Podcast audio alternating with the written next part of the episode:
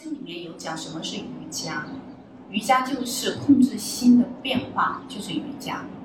控制心的变化。对，呃，我就在想，我们经常会在课堂上，我跟大家讲的一句话就是，呃，向内心最真实的自己致敬。要做到的话，那么你就是当下的，你的每一分每一秒都是当下的。比方说，我今天明明我就是想拉伸，却要逼着自己去练腹肌、练臀腿，我就不练，因为我内心想要的，我就是想做一下拉伸。嗯，这这就不叫面对真实的自己。当你进入到这个教室，当你开始进这个课程的时候，所有人都安静下来的时候，平和下来的时候，哎，我觉得那是一种很美的那种感觉。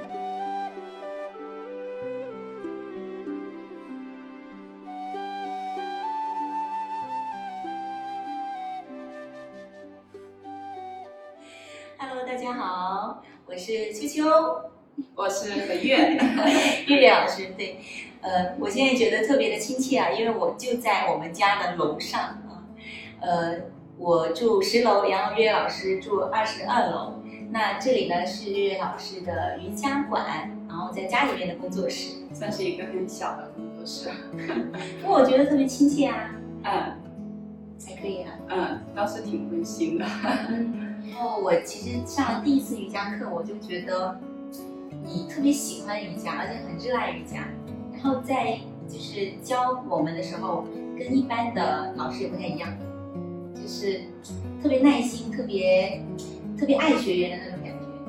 所以我 每个老师可能有自己的风格，都会都会不太一样。我给人的感觉是这样。是啊，特别好。所以我在应该是我其实去年八月份就想要做这个采访节目，当时我就想着，就脑海里过的，嗯，其中一个人就是你。我就想说，我如如果我要做这个采访的话，一定要来采访。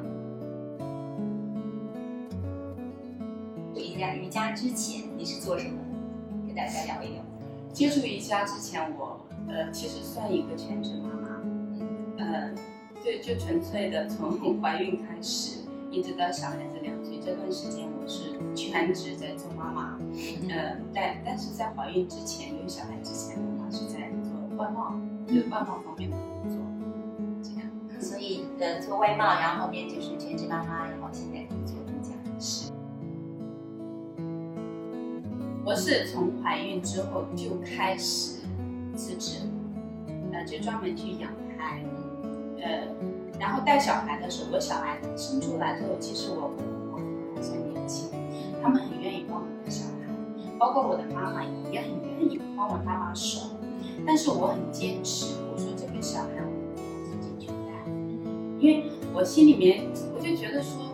人生至此，生这个小孩，然后把他养起来，这是我最重大的事情。我就觉得说，没有任何事情可以跟这个事情相比。我觉得它非常非常的重要，这是我自己的责任，我应该自己把它养起来。我明白爸爸妈妈父辈他们的那种苦心，他们的好意，他想帮你，但是我可能觉得说，呃，在抚养小孩的这个问各个方面以及教育的问题上，可能我我。跟父辈之间会有一些很多很多的不同的意见，对不同的意见和观点。嗯，我是那种又比较愿意照顾老人，就是说你怎么样就怎么样。但是我觉得在小孩这个问题上，我想我想自己亲自来，所以我就谢绝了那么多老人的好，我一定要自己带，一定要自己带。我心想，今天不要说我没有工作，就算我有很高的工资，我也想要亲自来带这个小孩。所以其实我从怀孕到我儿子两岁这三年的时间，我没有很空虚，我没有很我反而觉得我非常有成就，每天都很充实，我有做过很多事情。那你也没有很焦虑是吗？没有任何焦虑。呃，有所有的那些焦虑就来自于这个小孩，就完全发生在这个小孩身上。比方说，他身体有一点点不舒服的时候，我会焦虑，我会就是会会去反省自己怎么没有带好啊，就这样子。然后，但凡那种所有发生的那些，一其实总体来讲，所有那些焦虑的话，都是跟小孩有关的。现在回想起来，嗯，整体来讲是很开心，是很满意的一个状态的。我觉得这个真的是。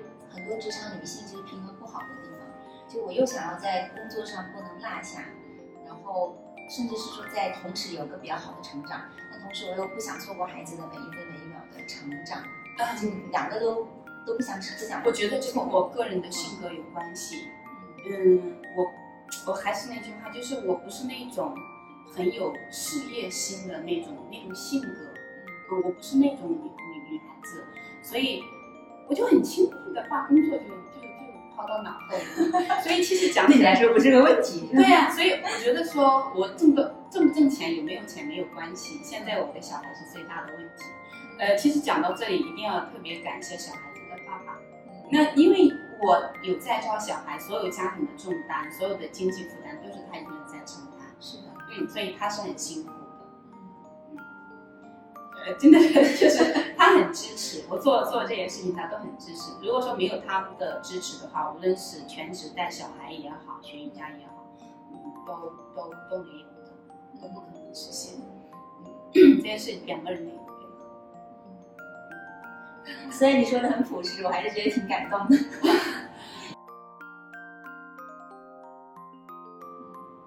那是什么让你就是开始接触瑜伽？你是会想着说，因为我觉得可能有两种人啊，一种是说我特别喜欢瑜伽，然后我也是去做的；另一种是说，哎，我既然都当了妈妈，然后重新出来，我还是要找一份工作或一个事业是兼顾自我又兼顾家庭的。哎，瑜伽可能是个好的选择。你是这种凭兴趣然后去学，还是说一个比较理性的分析，觉得瑜伽是适合我接下来的发展？啊，我觉得两者都有。呃，在很久之前，我完全不知道瑜伽是什么，就是从来没有接触过，不知道有有这些东西存在。我第一次接触瑜伽，其实也不能叫真正的接触，当时还在怀宝宝，然后就从那个书摊旧书摊上淘了一本书，叫做《瑜伽体式大全》，就拿回来，然后呢我就会去翻一翻。我就会看到说，哎，上面有在做示范，有在讲怎么样去做，说它的功效，这个动作会怎样怎样。嗯，我心想这挺好的。等我生完宝宝，我要练这个，就自己心里边边看书边这样子有这样的小心思。嗯，然后呢，呃，就生完宝宝之后，因为这本书在怀孕之前翻了很多，所以生完宝宝之后，我已经，我我觉得说我哪里有变到我不喜欢，我想改善，我就去找。能够改善这方面的这个体式，然后去揪出几个体式，每天那样子自己去练。其实现在想一想，那样子对着一个课本，呃，一个书去练，呃，怎么讲呢？它算是一种摸索，嗯，一种摸索，但是会有会有很多被误导的地方，因为你自己不懂。是，那那算是一个开始。嗯，所以其实偶尔在旧书摊里面看到这本书，这是一个种下了一颗种子。是一个苗子，然后就呃好玩的是，我觉得我们家其实一直在跟着他爸爸工作变迁，一直在搬家。后来我们就从南京搬到了南京边上一个城市叫昆山，啊，搬到那里去，就是做全职妈妈，每天带小孩，在小区外面会看到户外的广告，他会打广告说你想月入。万块吗？呃，你想呃什么什么既美丽然后又赚钱吗？你想有一个自由的职业吗？呃，很多很多个问号之后，那我来学瑜伽吧。所以我就碰到了这样一个那个海报和广告，哇天哪！每天过来过去在那里看，我心想，我就看到那上面的电话号码，然后就冲着打了电话，奔着地址就过去了。嗯，就问了一下，上面每一句话都戳中你了是吗？是。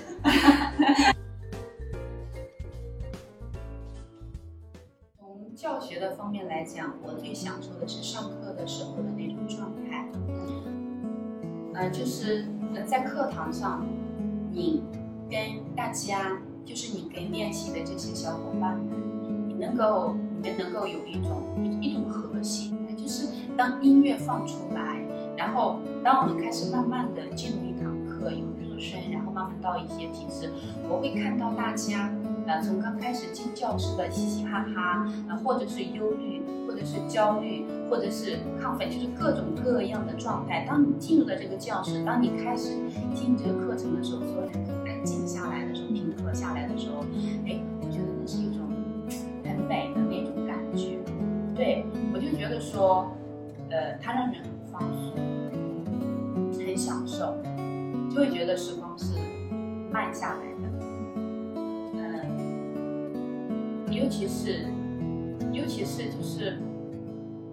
当音乐有配合到很好，大家也都很在状态的时候，嗯，我认为那是一种享受，那真的是一种享受。如果说我偶尔请假很多天不上课的话，一听到音乐我就着急，我就会想那些人，哇，我说他们会不会没有练瑜伽？是的，从个人练习上来讲，我觉得说，哇，那就受益更多了。呃，就是你在自己练习的时候，你的身体会感受到很多的变化，会感受到，当时就会感受到很多的变化。你日复一日的，尽管练习的是同样的一些体式，同样的一些序列，但是每天的感受都会有非常多的变化。呃，日积月累下来之后，你会发现说，呃，你会发现说，你对自己的身体会有更多的了解，真的是这样。就打个比方说，呃，在我学瑜伽之前，我认为我是很健康的，没有问题的，这就是都觉得自己是很健康。当我学瑜伽一段时间之后，呃，韧带有拉了很久，又就是首先就是腿的后面哈、就是做了一段时间之后，我会发现说，我会很明显的感受到那条筋，它有在拉伸，它有在拉伸，我会明显的感觉到我的腿很舒服。就是练过瑜伽，就在日常生活当中，会觉得这里很舒服。然后呃，我们跨这里，我会觉得说，哇，我会一天到晚觉得说，哇，原来我有髋关节，我以前都不知道。嗯，因为你现在有把它变灵活，你唤醒了这块肌肉，它就会更灵敏，就是就它会就是它的那种感受会更多的，就是更灵敏的给你传递信号，因为你把它给激活了，嗯。一天到晚的感觉，嗯，我有个髋关节，它那种感觉是很舒服的，是一种呃自己跟身体在对话，然后自己认识自己身体的一个过程。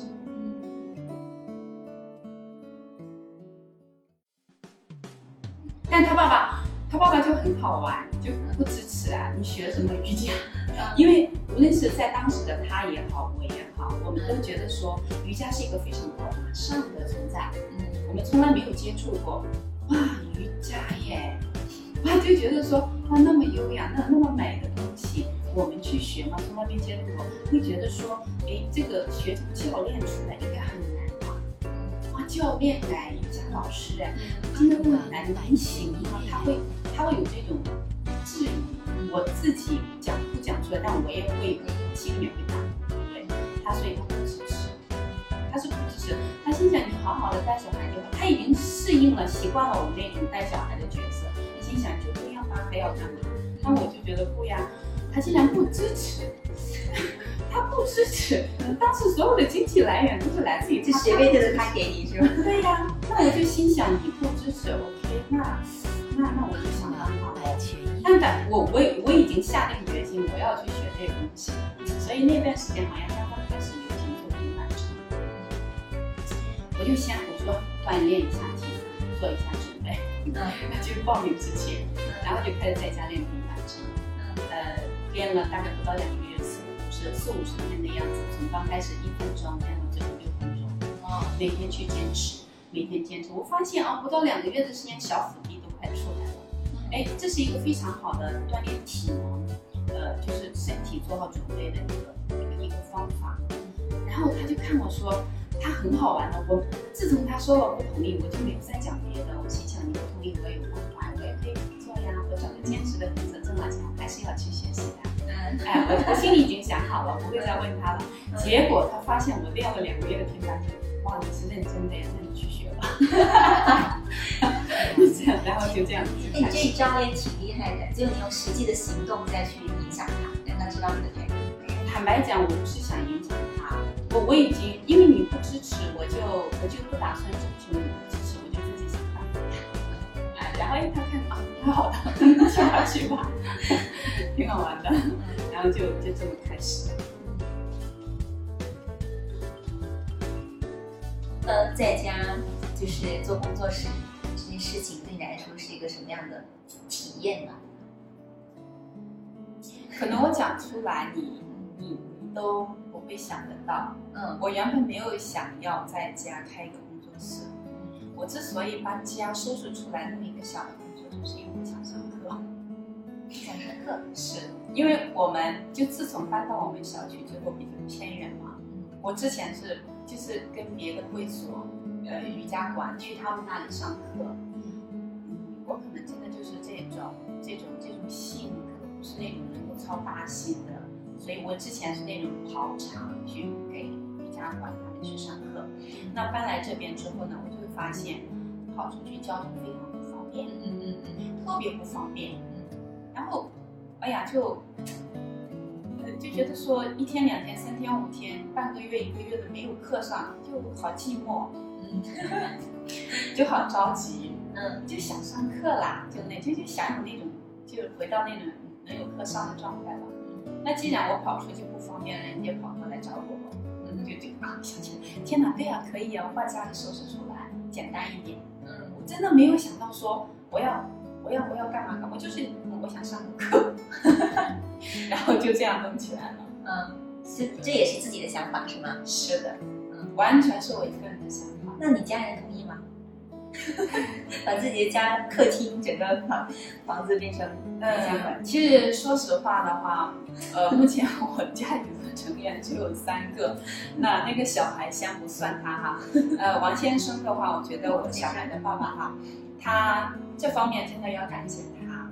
我觉得虽说是我在上课，我前前后后我一个人在录这个事情，但他其实是做出很多的牺牲和让步的，因为这毕竟是我们的生活的空间，对，是我们的私人空间，是算是被我给占有了。嗯嗯对，其实是侵犯了他的私人空间，嗯呃，但是他真的很感谢，他就是比较支持，呃，他没有想到我会这样，但当我要这样的时候，他欣然同意，他觉得也不错，嗯，因为他知道，呃，其实他在两三年前他有讲过说，我帮你开个馆，意思是我弄个馆，然后你学这个你来上课，我说不要，我就喜欢在外面上课，嗯，你看我就是这种。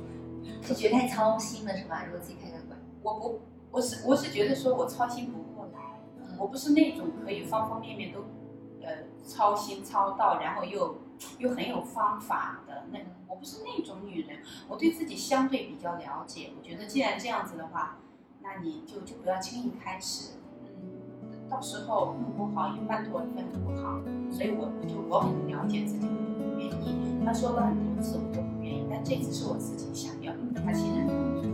我我是因为我想上课，嗯，这样就不会太寂寞。可以方便透露有多少吗？啊，好的时候，我们这里一个月两三万，嗯，那挺好的。嗯，两三万，差的时候几千块，去年，嗯，两三万的时候是三四万，是那时候是做做那个课程，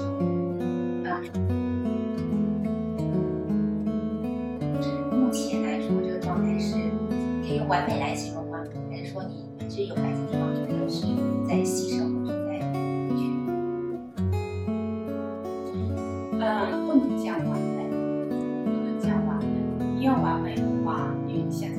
哪里不完美？因为现在我去年从疫情开始到现在，其实一直都没有上课，但是现在恢复上课之后，其实呃大家也都没有，然后其实我这边也没有在做招生的过程。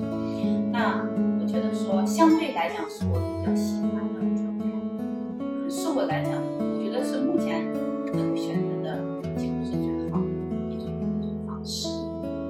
如果说有妥协的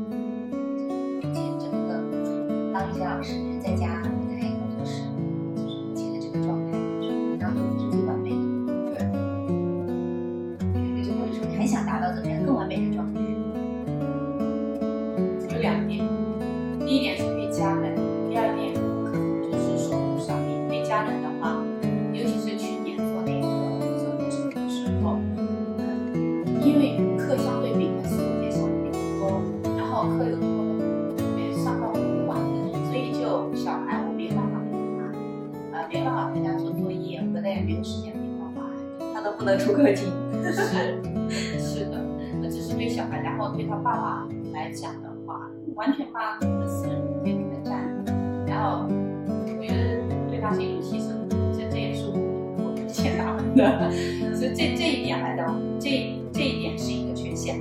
另外一点的话就是收入上面，嗯，收入上面其实，那如果说我只是把它当成一个打发时间的业余爱好的话，它是很 OK 很很好的。但是你毕竟你是一个小的事业哈，小小的事业也叫事业。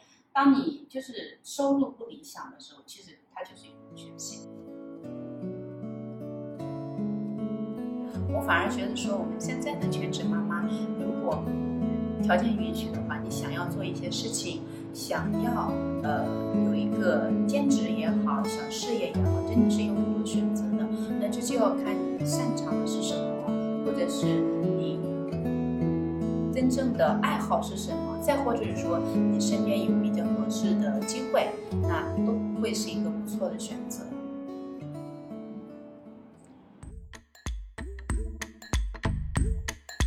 我没想到。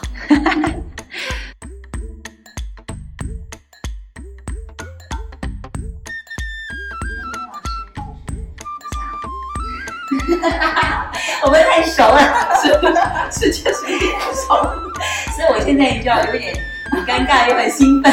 已经开始了啊，嗯，其实我们在这个过程中，我们有谈到一句话，就是向内在最真实的自我致敬。我也特别喜欢这句话，那也想跟月月老师一起把这句话献给大家。